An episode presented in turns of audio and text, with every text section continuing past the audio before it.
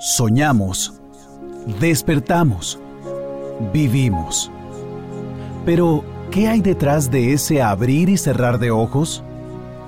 Luego de 87 años, caminamos un paso a la vez, esperando despertar en nuestra audiencia ese sentimiento inquietante llamado pasión. Nuestro compromiso, informar, educar y entretener. Y ahí, en la esencia del alma, encontrarnos con nuestros oyentes y convertir los sueños en sonidos y el sonido en experiencias, como aquel sueño de cubrir valles y montañas. El mismo sueño de darle voz a Costa Rica. Con Marvin Rodríguez estamos realizando. En donde el desprecio por la vida humana. Que fácilmente llegó a la jama. Amigos, aquí estamos en Ruta España 80. El de la esquina de los grandes acontecimientos. Aquel que juega con la magia del sonido y el silencio. Desde la sala de estudios de Radio Cadena Monumental, San José, Costa Rica, América el Central. El mismo sueño que escucharon nuestros abuelos y escucharán nuestros nietos. La cultura de nuestro tiempo tiende a uniformar. El sueño de la radio de Costa Rica. Desde San José, Costa Rica, transmite TIBAS, Radio Monumental. Hoy, todas las emisoras de Central de Radios se unen para celebrar los 87 años de Radio Monumental. En 650 kilohercios, en onda media y en 95.1, en frecuencia modulada.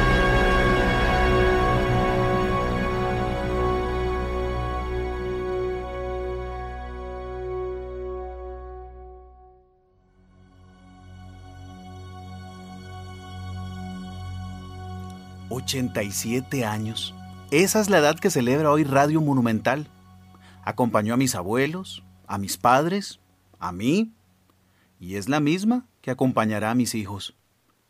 87 años, ¿quién lo iba a imaginar? Guerras internacionales, crisis económicas y toda clase de movimientos, sucesos y revoluciones. Si hasta vio el nacimiento de la Segunda República. Y no solo sigue de pie como quien apenas sobrevive, más bien se mantiene vigente, actual, fresca. ¿Cómo lo ha conseguido? Me recuerda al personaje Dorian Gray de Oscar Wilde. Él pasaba por el tiempo, pero el tiempo no pasaba por él. ¡Qué locura! Hoy me invadió una gran nostalgia, así como cuando uno se encuentra un álbum de fotos familiar. Decidí revisar este tesoro de narraciones que me cuentan la historia de Costa Rica a través del dial. Hoy quiero conocer algunas de las historias que escribieron la gran historia de Radio Monumental. ¿Me acompaña? gozar de la vida, a vivir contento y feliz. Con la música de moda, las mejores radionovelas, las noticias del momento. Sigue escuchando Radio Monumental. A gozar en cualquier parte del país. Costa Rica es feliz, pues tiene mucha diversión. Con Radio Monumental, la música mejor y las comedias que más le gustan. Sigue escuchando Radio Monumental. ¿Cómo olvidar esa presentación? Era la cortina que sonaba siempre que mi mamá encendía la radio cuando yo estaba niño. Era su emisora favorita. Recuerdo que siempre me contaba la historia de la fundación de Monumental, que su origen se remontaba a 1929, cuando don Gonzalo Pinto fundó la radio en Tibás. ¿Sabe quién lo conoció? Supongo que ustedes conocen mi voz y no tienen necesidad de que les diga que, que yo soy Alberto Cañas. Así es, don Beto Cañas. Y hago un recuerdo de su fundador, de don Gonzalo Pinto un gran pionero de la radio en Costa Rica, fundador de Almatica, de Nueva Almatica, de la Estación X, de Monumental. Un hombre que cuidaba su programa, la programación de, sus emisoras, la, la, cuidaba en serio, ¿verdad? Y sobre todo tenía una filosofía que alguna vez se la oí decir, porque algo lo cultivé y pude conversar con él, que decía esto y es muy importante. La mayoría de las estaciones de Radio Costa Rica, decía don Gonzalo, hacen programas dedicados a los adolescentes. Yo hago programas dedicados a las personas que toman decisiones en las familias. Porque en los programas de mis estaciones, decía don Gonzalo, los escuchan los padres de familia, que son los que se decide qué se compra, que es a quienes van dirigidos los anuncios. La propaganda de las radios populacheras o juveniles se pierde, porque están anunciando productos que los muchachos del colegio no tienen plata para comprar. Y él, él hacía una, una radioemisoras adultas para el gusto de los adultos, decía así, porque son los que van a comprar lo que en ellas se anuncian. Me parece, me parece ejemplar eso y muy pocos, lo, muy pocos lo han seguido. Y fíjense cómo las empresas de don Gonzalo Pinto siempre fueron, junto con la voz de la Víctor, las más prósperas del país. Por algo sería. Luego de la Segunda Guerra Mundial, se trasladó al centro de San José, en donde el hijo de don Gonzalo continuó el sueño de su padre, y en donde se incorporó a la vida política del país. En esa época la, el tránsito corría de... Él es Vladimir de la Cruz. Este a oeste, por la Avenida Central. Político veterano e historiador. Y ahí justamente eh, venía el tránsito así y en la esquina de Monumental cruzaba hacia el Parque Central. ¿verdad? Entonces, las eh, campañas electorales, las campañas electorales siempre se hacían actos de fuerza, porque eh, era una forma de opacar al contrincante y una forma de mostrar la fortaleza, porque todavía los medios de comunicación no estaban tan desarrollados, entonces se trataba de aplastar por el volumen de gente que se movilizaba. Y uno de los elementos importantes que había era ocupar la avenida central con partidarios. Y por supuesto bajaba la marcha, cruzaba en Monumental, se iba para Avenida Segunda, ¿verdad? Y en una época Avenida Segunda no era lo ancha que tenía ahora, después le hicieron ancha. Entonces todo eso se llenaba y Monumental se convertía en el escenario. Y está la radio ahí, estaba el palco, todo. Y entonces quienes pasaban por ahí, dueños de la manifestación, en ese, en ese momento, eh, en ese momento eran los que usaban la tribuna porque el Monumental se les facilitaba. Eh, entonces, eh, eso se convertía en campañas electorales en, en, en un centro de agitación, pero también la esquina Monumental se convertía muchas veces en el encuentro de opositores a esas marchas. Entonces se, armaba el desarme ahí, se, armaba la bronca que se traducía hasta la Soda Palas que estaba al frente, a los 100 metros, que era un centro de agitación también intelectual y político que permanecía técnicamente las 24 horas abiertas. Y había otra soda por ahí, al frente de la Gloria, que después tenía esa función de estar 24 horas abierta. Entonces eran centros de debate, de reunión y de bohemios y de todo eso. Y entonces eh, eso contribuía mucho a que esa esquina se volviera en un ícono, en un emblema, en un sitio casi mágico donde todo el mundo tenía que ir a, dar. No era el balcón de, de, la nación que uno pasaba ahí tangencialmente. Ahí solo cuando sonaban las sirenas por alguna noticia importante la gente se acercaba ahí. O el diario Costa Rica que estaba también cerca, pero Monumental jalaba más. Y en ese sentido, Monumental era como, como un gran imán, obviamente, de la ciudad. Un imán con tanto alcance que él mismo lo aprovechó en varias ocasiones durante sus años universitarios. Radio Monumental, que estuvo ahí en esa esquina famosa, ¿verdad? tenía un balcón y ahí tenían una pizarra y de pronto ponían las sirenas y todo el mundo corría a las sirenas a, San José a ver qué pasaba y, y, de pronto ponían ahí a mano las noticias ¿verdad? en eso. Eh, se usaba en algunas ocasiones... Eh, eh, el balcón de Radio Monumental para celebrar acontecimientos y para recibir a los presidentes electos al día siguiente de las elecciones, que se hacía un acto público ahí en la frente a Monumental. Eh, digamos, el domingo eran las elecciones, el lunes el presidente electo se presentaba al palco ahí de, Radio Monumental y ahí echaba su discurso, ahí llegaba la hueste a echarle flores y aplausos y toda la cosa. El movimiento estudiantil que me tocó a mí dirigir en, en una buena parte de, las luchas entre el 67 y el 72, en una ocasión hicimos una marcha gigantesca, muy importante, eh, exigiendo porcentaje, el, 6% de presupuesto nacional para la universidad después de haber tenido una huelga sostenida inmensa y eh, nos prestaron el, el, palco de Radio Monumental. Yo ahí hice un discurso muy importante. Era presidente de la Federación Francisco Barahona Riera y era rector, eh, el rector Eugenio Rodríguez, que además era pariente mío. Eso lo, digo ahora, pero en esos días yo no lo decía, porque él era primo hermano de mi mamá. Entonces yo me llevaba muy bien con, con, con él, pero yo estaba echando mi discurso desde el balcón de Monumental y tirándole al gobierno, ¿verdad? Y por detrás me jalaban la, la, la, la camisa Paco Barahona, el presidente de la federación, y el propio rector. Ah, mi pariente me jalaban la cosa como diciendo, ya cálmese, termine su discurso, no sé qué. Y, yo, y entonces yo tuve que decir, me están tratando aquí de impedir que yo hable. Y la, la barra aquella furiosa que teníamos, que eran varias cuadras, la gente gritaba y ahí fue un, un mitin precioso. Con razón, las grandes figuras de la historia del país siempre estaban en Monumental. Siendo joven, yo pertenecía al Partido Vanguardia Popular y me tocó acompañar a Manuel Mora a un debate que iba a tener con Otilio Ulate Blanco. Don Manuel Mora fue el fundador del Partido Comunista de Costa Rica y Otilio Ulate fue el candidato opositor de Calderón durante la guerra del 48. Ulate le toca hacer la primera intervención y Manuel había anunciado que él iba a contestar ese discurso cinco minutos después y así fue. Entonces, en esa ocasión se pues, saludaron, ahí yo estaba con Manuel en la pura cabina arriba. Eh, estaba Adolfo Herrera García, el gran escritor y periodista, con Manuel, que era su, mano derecha y un hombre de extraordinaria confianza y que conocía muy bien los entretelones de la vida política del Partido Comunista porque era comunista. Y era uno de los que redactaba esas leyendas del fantasma del teatro y el fantasma de las cosas del Virilla, etc.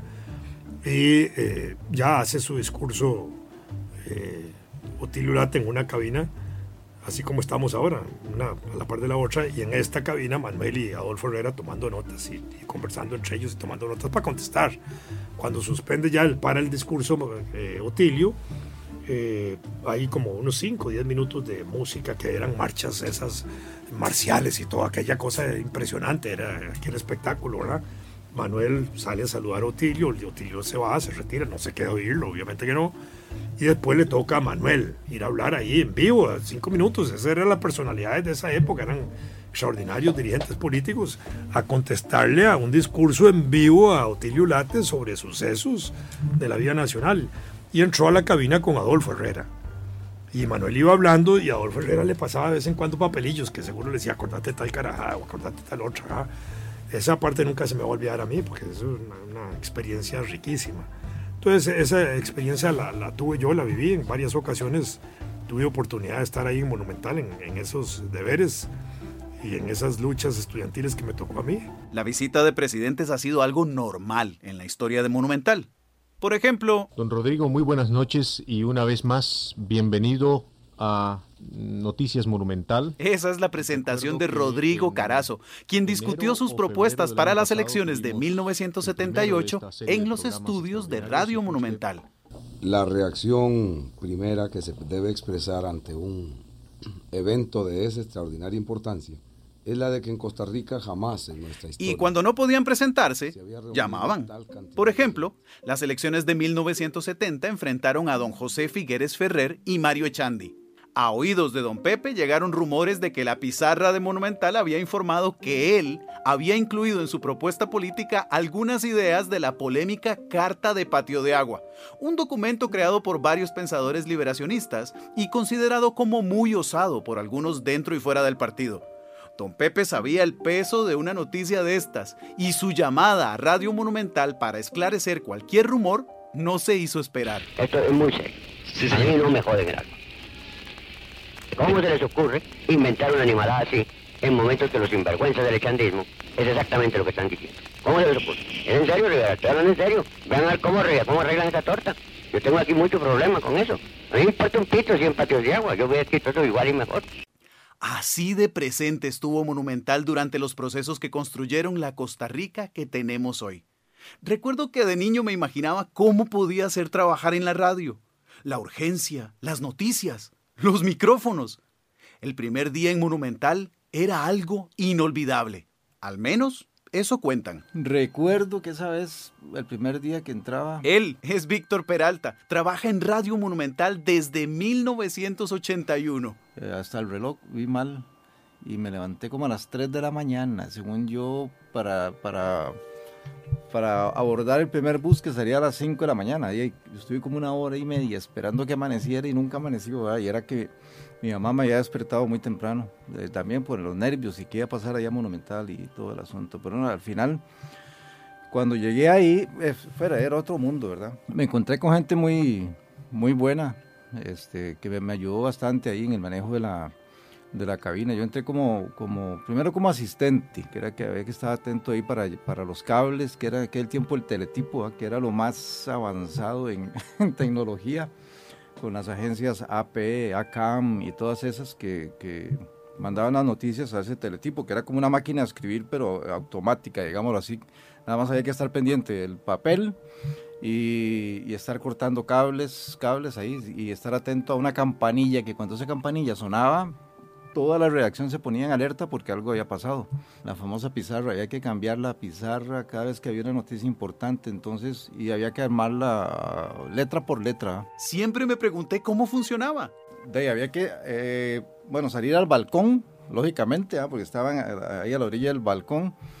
Antes de eso, el jefe de información te daba te daba el título de la noticia, la más importante de ese día, se cambiaba en la mañana y se cambiaba en la tarde. Entonces usted tenía que ver, ir letra por letra armando la palabra, letra por letra, y luego llevarse el puño de, sin que se le enredaran, llevarse el puño de letras hacia el balcón y empezar ya sea a desarmar la que estaba puesta y volver a armar la, la, nueva noticia, el nuevo titular, ¿verdad? Entonces era todo un espectáculo porque la gente inmediatamente que uno salía al balcón, ya se ponían alerta a ver qué era la noticia, qué era lo que iba a poner, ya, fuera, ya, fuera, yo o el otra, la otra persona que estaba, de, dependiendo del horario. ¿eh? Y con el cuidado de no meter, como dicen, de andar en una, con una falta de ortografía o algo, porque era una silbada desde abajo o llamaban. Si usted, digamos, si alguien no se daba cuenta y pasaba, por ejemplo, algún personaje del gobierno, alguien importante y veía el título y había un error de ortografía o un periodista, ¿vale?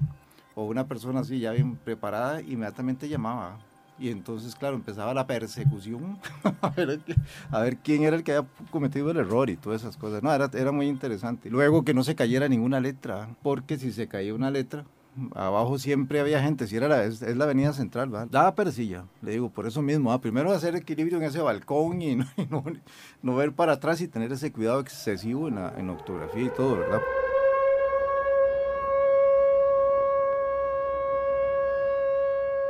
Esa, esa sirena la trajo don Gonzalo Pinto.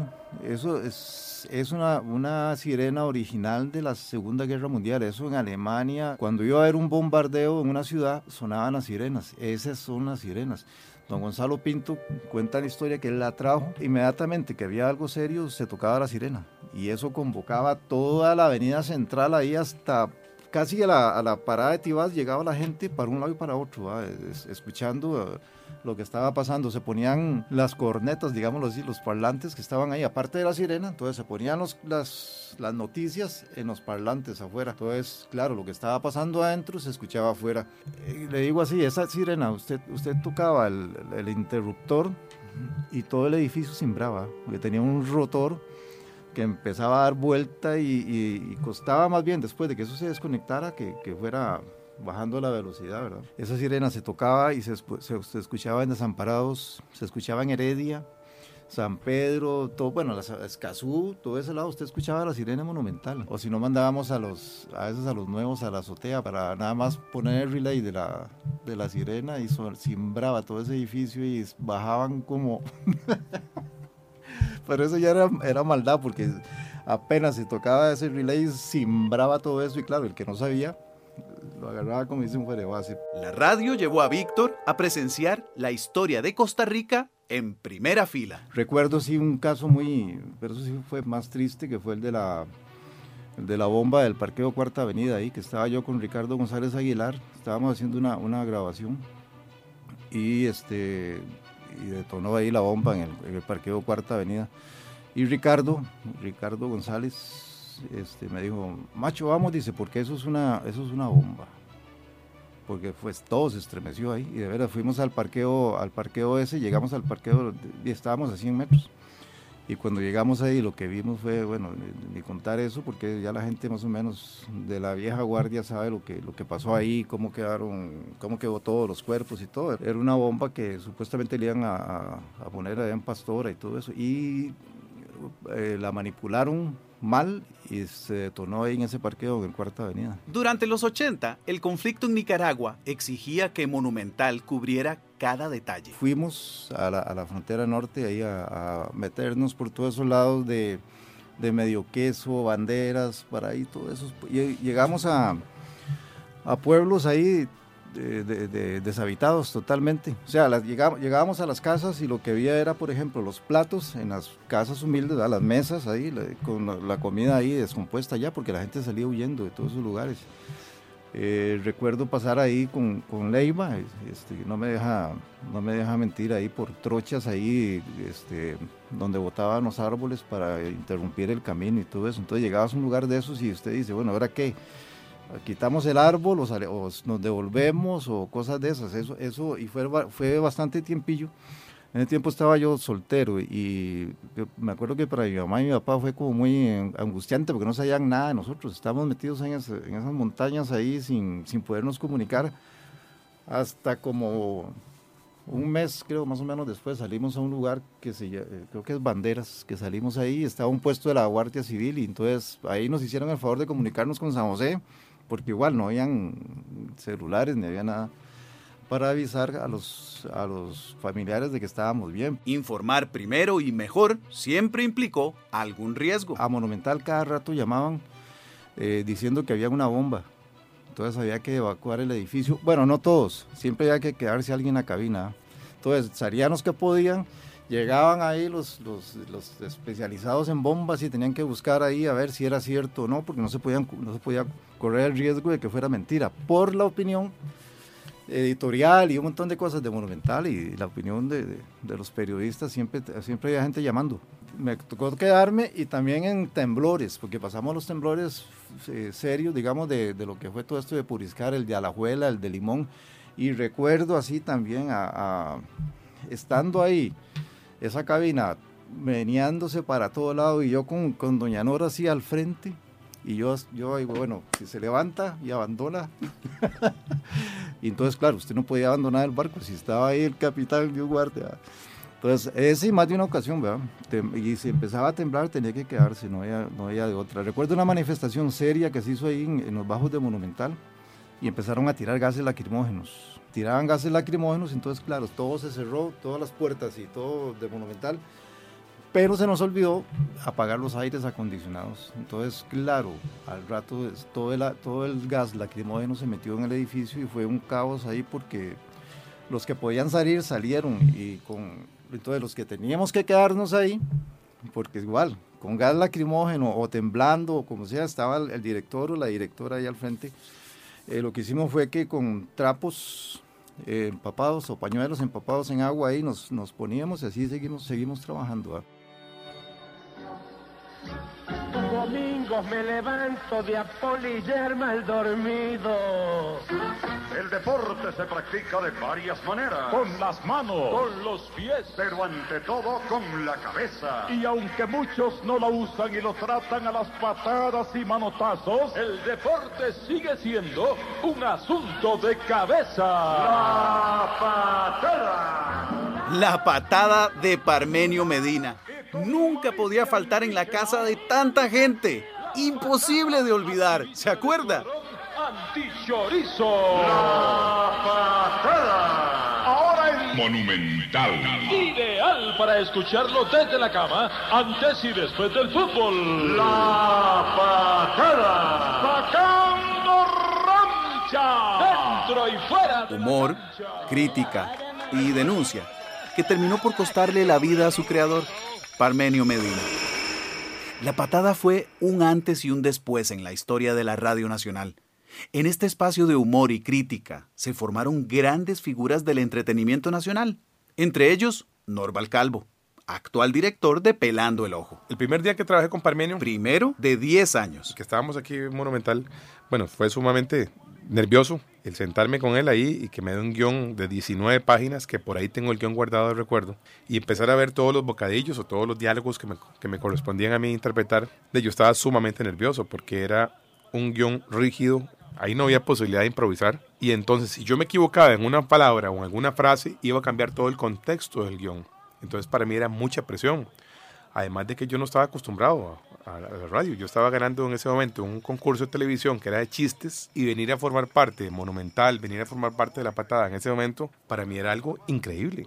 Para mí no era un carajo muy, muy disciplinado, muy bravo, muy rígido, pero como persona, como calidad de persona, sí, sí lo tengo muy, muy guardado en mi mente. Una persona que le gustaba ayudar mucho a las causas sociales. Me consta porque lo vi en múltiples ocasiones pero a nivel profesional era un cabrón, era un cabrón, era un carajo sumamente bravo, un carajo que eh, a cada rato lo regañaba uno. Anormal, sos un anormal, ¿cómo se te ocurre, güey? Entonces era muy bravo, era sumamente bravo. Y eso me ponía a mí más estrés todavía y más presión para decir, no la puedo, no me la puedo pelar en este guion, güey. Y yo creo que por ahí más bien, años después, uno agradece todo eso, porque eso lo he puesto en práctica como aprendizaje después de tantos años de haber trabajado con él eh, me ha servido como una lección de vida, no solamente a nivel profesional, sino en la vida personal. ¿Quieren saber algo curioso? Lo increíble de la historia de Norval es que siendo un niño, fue a través de Monumental que descubrió su amor por la radio y que se dio cuenta de que tal vez algún día podría hacer imitaciones. Yo sabía que yo iba a ser locutor de radio o que iba a terminar trabajando en radio, porque yo desde pequeño, desde que estaba en la escuela y en el colegio, narraba los partidos de fútbol en el baño mientras yo me bañaba. Me compré, o mi papá me regaló una grabadora pequeñita, y entonces yo grababa los programas de Monumental, grababa los locutores en ese momento que estaban este, participando en Monumental, y yo en el baño me ponía a narrar y a imitar a esos locutores. Y yo escuchaba a Rápido Ortiz y lo narraba y lo imitaba en ese momento. Escuchaba a Parmenio Medina también en ese momento, que era locutor comercial. A Patiño, que era de los que sellaba también las, y las, emisoras. Y otros locutores de ese momento que estaban, de, eran el top top en ese momento de moda en Monumental. Entonces yo diría que ahí fue donde se canalizó también de que por gustarme escuchar a esa gente y de darme cuenta posteriormente en esas grabaciones que sonaba similar a lo que yo estaba imitando, creo que por ahí fue donde se fue guiando el asunto de la carrera por el lado de la imitación y no del lado de la narración, que era donde principalmente yo quería, quería hacer. Y es que a veces es tan fácil olvidar el poder de la radio en la vida de la gente. Con 87 años es imposible calcular la cantidad de personas y generaciones que se han identificado con quienes están detrás del micrófono.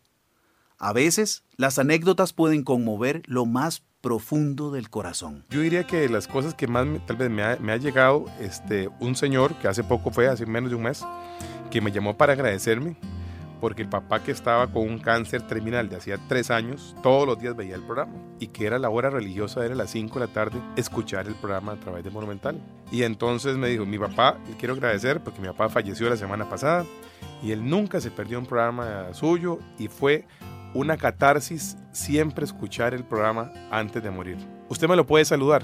Y yo, pero ¿cómo voy a saludar al señor que se murió la semana pasada? O sea, yo lo consideré medio extraño. ¿Cómo voy a saludar al señor si se murió la semana pasada? Pero el programa significaba, a través de la radio, algo importantísimo para él y aún así lo saludamos. Allá donde se encuentre, señor tal, quiero agradecerle porque siempre estuvo con nosotros, allá ahora está descansando y a su hijo que nos dijo hoy ese, ese bonito mensaje, quiero agradecerle por haber compartido esa historia. Entonces, creo que esa es una anécdota bonita. La radio de Costa Rica fue una gran plataforma para el éxito de Norval. Yo diría que entrar a Monumental es como entrar a las grandes ligas. Y siempre lo dije así desde hace muchos años, cuando llegué aquí de 19, 20 años a formar parte de este grupo trabajar con un nombre que solo el nombre representa una gran responsabilidad, que solo el nombre representa un orgullo, que solo el nombre representa historia para el país, no para uno como profesional, sino también para el país en general. Es decir, Radio Monumental es, oiga, con permiso, ah, pase adelante, ah, es, un, es un nombre de mucha trayectoria en el país. Si algo ha sido una constante en la historia de Radio Monumental, es la presencia de voces de primera calidad. Es más, Escuchen esto que tengo por aquí. Vamos a ver. Ok, ok, ok. Este. ¿Recuerdan a Carlos Alberto Patiño? Si el nombre no le suena, la voz sí la van a reconocer. Y tenemos que estar solos, caminemos silenciosos, ocultando nuestras penas, conversando sin testigos. O tal vez... Juanito Martín Guijarro. Siempre y gracias a Dios con Monumental la cabeza. Señoras y señores, muy buenas tardes. Con el placer de costumbre con ustedes en un programa más, último de la serie de 21 años en Charla de Café. Me encantaba escuchar al legendario José Luis el Rápido Ortiz. Finaliza el primer tiempo aquí en el Ricardo Saprissa. Atención, oyente de Monumental, Monumental, la radio de Costa Rica. 48 minutos de trámite, 3 de reposición. ¿Cómo olvidar a Jorge Pastor Durán? El marcador ese 0 a 0 no es reflejo de lo que es el partido. Claro que una defensa muy recia. Muy ¿Y Luis Cartín? una de las grandes voces desde los 50. Tiro de cabeza, remata desviado, la pelota se ha escapado por la línea. ¡Qué voces! Uno de los grandes locutores de Monumental fue don Carlos Gómez. Si alguien vivió la historia de Monumental, fue él. Más o menos en el año 73, 1973, yo salí de una emisora que estaba al frente en ese tiempo de Monumental. Resulta que eh, yo venía de trabajar en diferentes, diferentes países. Trabajé en Nicaragua, en Guatemala, en Honduras, ahí donde comencé, y en Panamá también, y en Estados Unidos también, en una emisora de Los Ángeles, California, en español. Resulta que cuando yo llegué, yo llevé el currículum mío, que era una barbaridad de currículum y Armando Vargas leyó el, el, ¿cómo se llama?, el currículum y me dice, qué barbaridad, dice, con tantos lugares donde has trabajado, yo no sé cuánto vas a durar aquí, me dijo él. El asunto es que yo comencé a trabajar, era el servicio de Todo Noticias todo el tiempo, que fue una época histórica de monumental. A mí me tocaba a veces eh, transmitir eh, de 11, en un tiempo de 11 de la noche a 5 de la mañana. Y una vez estaba leyendo noticias yo y comencé a, oír mi voz lejos, cada día más lejos, cada día más lejos. Me sacudí entonces y comencé a leer otra vez, me estaba durmiendo. Así no, yo, yo tenía esa, esa característica. Yo era bueno para dormir cuando no estaba haciendo algo sobre todo. Pero yo considero que la radio es como una aventura, como cuando uno yo siempre quise ser piloto y nunca lo logré. Pero yo creo que trabajar en la radio es como ser un piloto que viaja por el mundo y que conoce diferentes lugares y diferentes personas. La radio te acerca a la gente y la gente también se acerca mucho a uno, se comunica mucho con uno y uno es un personaje a veces, ¿verdad? Según el papel que tenga, ¿verdad? Pero Monumental siempre para mí fue un, una buena experiencia. Tenían que haber razones para permanecer por tantos años en Radio Monumental, ¿verdad? Sí, Monumental eh, representó y creo que todavía representa eh, una, una fuente confiable, una emisora de potente, donde se, se, tratan las cosas con mucha seriedad. Recuerdo que al principio Monumental trabajaba con repetidoras. La identificación decía Monumental y su cadena de repetidoras. Alguien decía su cadena de perseguidoras, por, por y eh, la noticia Monumental era muy creíble, inclusive eh, la sirena. Cuando aquí se tocaba la sirena y ese estruendo movía el edificio, todo el mundo eh, se iba ahí al frente de Monumental, en el centro ¿verdad? de San José, y se llenaba, era una muchedumbre, era como una manifestación. Y todo el mundo esperando que la, la, pizarra le, le, dijera que era la noticia. Y otra cosa muy importante, que cada vez que un presidente era electo, tenía que ir a, los balcones de Monumental a dar el discurso ante la gente. Era algo que ninguna emisora podía hacer. Eh, tanto Oscar Arias como Luis Alberto Monge, como Calderón, Fournier, todos esos pasaron por ese balcón, el famoso balcón de Monumental. Pero no solo políticos visitaban la esquina de los grandes acontecimientos.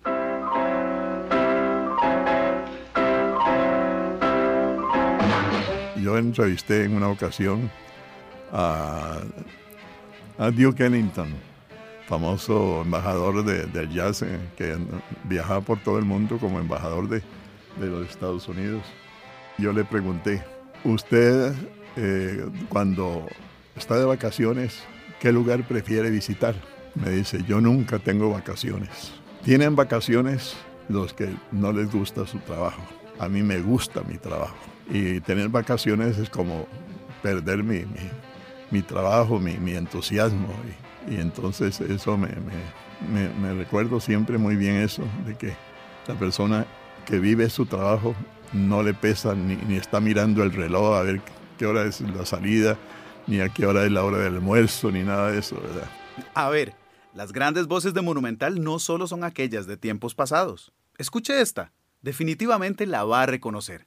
Llegué a Monumental en 1996, 13 de diciembre para ser exactos, de 1996, previo a la vuelta de aquel año. Él es Fabricio Santamaría, locutor, narrador y lector de noticias. Luego de un curso de locución que hicimos eh, varias personas eh, que era impartido por eh, José Gabriel Durán Jiménez, un locutor extraordinario que tuvo noticias Radio Monumental monumentales. de otro paso histórico. A al través de él este, eh, tuve ahí la conexión con la gente de Monumental y así fue como en ese año llegué a la radio. Era la esquina de los grandes acontecimientos, una radio muy, muy llena de, de talento en aquel entonces también. Bueno, como siempre ha sido la radio, ¿verdad? El primer día de trabajo en Monumental lo recuerdo perfectamente como si fuera hoy. Yo eh, llegué a una transmisión de la Vuelta Ciclística a Costa Rica, obviamente llenísimo de, de- de miedo, de nervios, de, de incertidumbre, a pesar de que este, ya había pasado las pruebas y toda la cosa. Yo previamente o antes de, abrir el micrófono me sentía bastante nervioso. Cuando me dieron el pase, me sentí bien, ¿verdad? Se- Sentí como, como, como que me gustó mucho hacer uso del micrófono, me sentí bien, me sentí cómodo y ah, creo que las cosas me salieron por lo menos aceptablemente, puesto que estoy aquí después de 20 años, ¿verdad? Pero fui- sí fue una, una experiencia muy bonita, fueron muchos nervios, mucha incertidumbre en el previo y una vez que ya, como, como, como decimos popularmente, me, me, me lancé al agua, yo comencé a nadar y nadar y nadar. A veces bien, a veces mal y ahí iba nadando, ¿verdad? poco a poco. Pero sí fue, fue un, un momento previo muy, muy lleno de incertidumbre, muy lleno de nervios y, y bueno, prueba superada, ¿verdad? La radio siempre susurraba al oído de Fabricio. Yo recuerdo todavía cuando yo no trabajaba en, en la radio y reventó la, la guerra del Golfo y recuerdo perfectamente cómo monumental este eh, sonó la alarma y, y salió la noticia. Última hora en Monumental, la noticia del momento. Eh, se ha iniciado la guerra, escuchaba yo en la radio, se ha iniciado la guerra en el Golfo Pérsico. Créame que yo seguía la radio y conocía a la gente de oído, conocía a la gente de la radio, a los locutores, a los periodistas, a la gente que, que- que hacía radio, a la mayoría los conocía de oído, porque de una edad este, muy temprana siempre fui un asiduo oyente de la radio. La radio fue una, una compañía siempre en mi vida, ¿verdad? Desde que yo tengo uso de razón, yo no, no, no preciso la edad exactamente, pero yo supongo que unos 8, 9, 10 años, comencé a sentir una atracción muy profunda por la radio.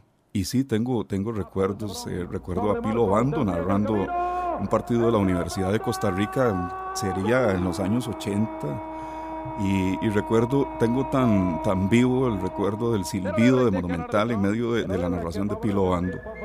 Recuerdo 24 horas TNT, todo noticias, todo el tiempo. 24 horas de Con voces increíbles. eh, Recuerdo a Carlos Eduardo Zúñiga, estaba, bueno, Carlos Eduardo Gómez. 20 años al aire de seguro han dado fruto en el corazón de la audiencia. Una vez eh, por Facebook me contactó un muchacho y entonces ese muchacho eh, por, el, por la vía del inbox, ¿verdad? Me, me comenzó a escribir una anécdota que me, me marcó muchísimo.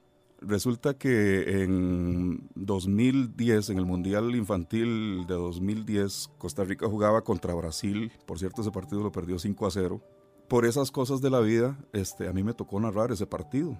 Y el muchacho me comenzó a contar una anécdota de que en esos días eh, él había estado este, sumido en una, depresión muy profunda. y él me escribió diciéndome que cuando él escuchó la transmisión, escuchó mucha alegría en la transmisión, escuchó como una energía muy positiva y dice que él estuvo al borde de tomar una decisión fatal contra su vida, ¿verdad? Y que cuando él nos escuchó este, a través de la radio, dice que él sintió como una alegría, como, una, como un deseo de seguir viviendo y me escribió, usted sin saberlo, me ayudó a tomar la mejor decisión en ese momento. Me dijo una cosa como esa, eso me impactó muchísimo, ¿verdad? Y a veces abrimos un micrófono y no, no nos damos cuenta cuánto impacto tiene lo que decimos, la intención que le ponemos, la alegría que le podemos poner o en su, en su, en su momento pues, la seriedad que haya que ponerle a una noticia o etcétera, ¿verdad? Cuando ese muchacho me contó esa historia, este, yo me quedé realmente, se me cayó la mandíbula de, ver lo que había sucedido, no, no yo, sino la radio como tal, ¿verdad?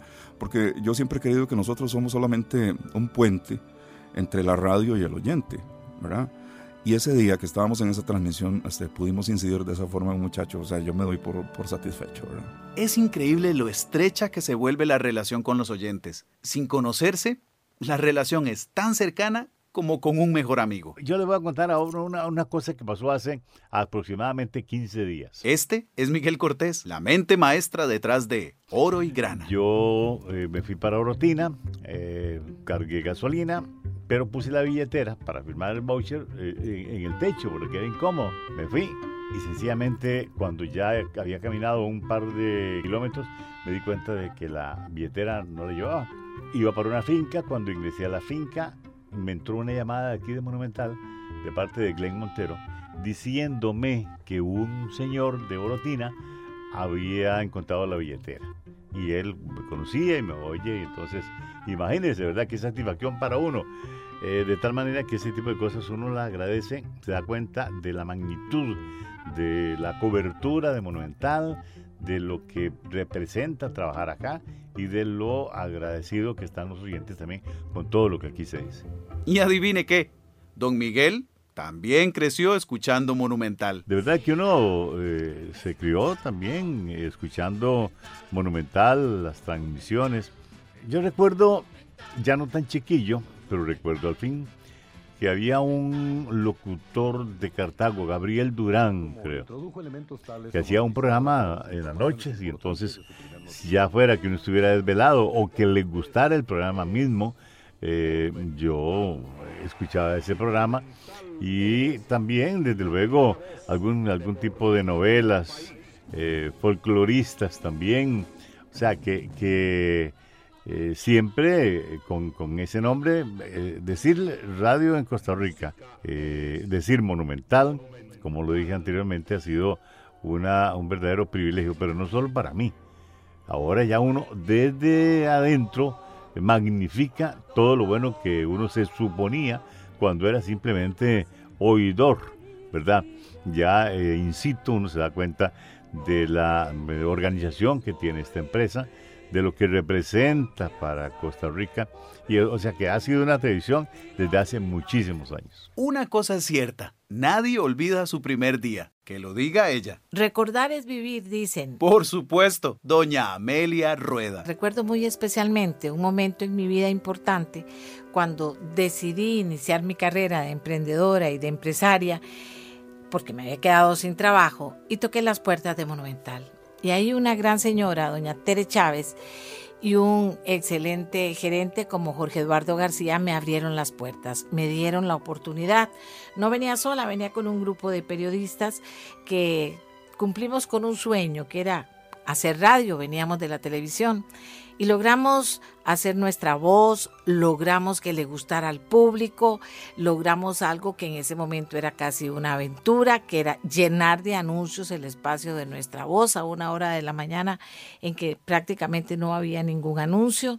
Luego nos extendimos a una hora y luego a dos horas. He pasado un tiempo maravilloso porque el sueño mío de trabajar en una radio era trabajar en Radio Monumental, la radio de Costa Rica, la radio de la esquina de los acontecimientos, y lo logré. Y poco a poco también crecí junto a Monumental, que ahora forma parte de un gran consorcio de emisoras, pero que sigue siendo para mí la radio de Costa Rica.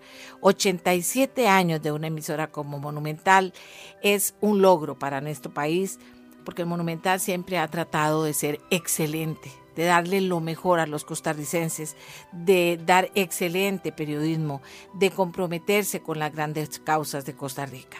Sigo 20 años después en Monumental, contenta, feliz, viendo cómo crecen las cosas, viendo cómo evoluciona la radio y segura de que evolucione a donde evolucione la radio monumental, siempre seguirá siendo la radio de Costa Rica.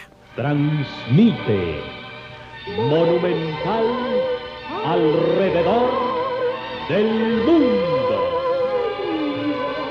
650 Es que la radio tiene vida propia. El- la radio la escucha uno en el campo, la, la escucha uno en un taxi, la escucha uno en los más recónditos rincones. Hay una radio. Y recuerdo perfectamente una anécdota.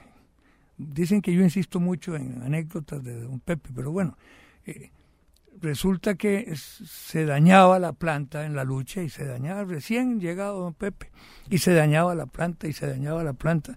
Y entonces eh, un día le regaló unos radiecitos a, a todos los trabajadores. Desde ese día no se dañó más porque no había de batería. Y entonces tenían esa planta como nueva y ya no se dañó más la radio, la radio es el alma del costarricense, esa es la realidad. Sabias palabras de don Álvaro Fernández, político, empresario y amigo cercano de don Pepe Figueres. Luego de repasar estos recuerdos, descubrí que la trayectoria de Radio Monumental es mucho más que un cúmulo de años. Es la suma de muchas historias, de muchas vidas. Estos 87 años fueron construidos por su gente. Ser la radio de Costa Rica se lo ha ganado, porque ha sido uno de los protagonistas de su historia. No sé quién me oye en este momento, ni dónde se encuentre, ni cómo se llame, pero si alguien me escucha, es porque el sueño de don Gonzalo Pinto aún vive y porque la radio de Costa Rica aún escribe su historia.